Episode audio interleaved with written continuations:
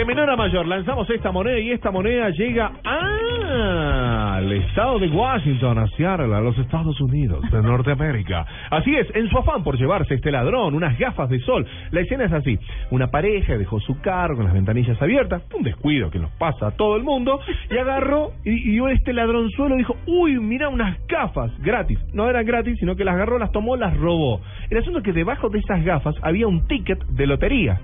Ah. Ticket ganador, un millón de dólares. No. Este Entonces- muchacho no se dio cuenta, tomó las gafas. Claro, imagínate, los dueños del carro dicen, che, las gafas, uh, mira, nos faltan otras cosas. Pero el ticket Ah, lo dejó. que ellos se habían olvidado en el mismo carro, lo había dejado.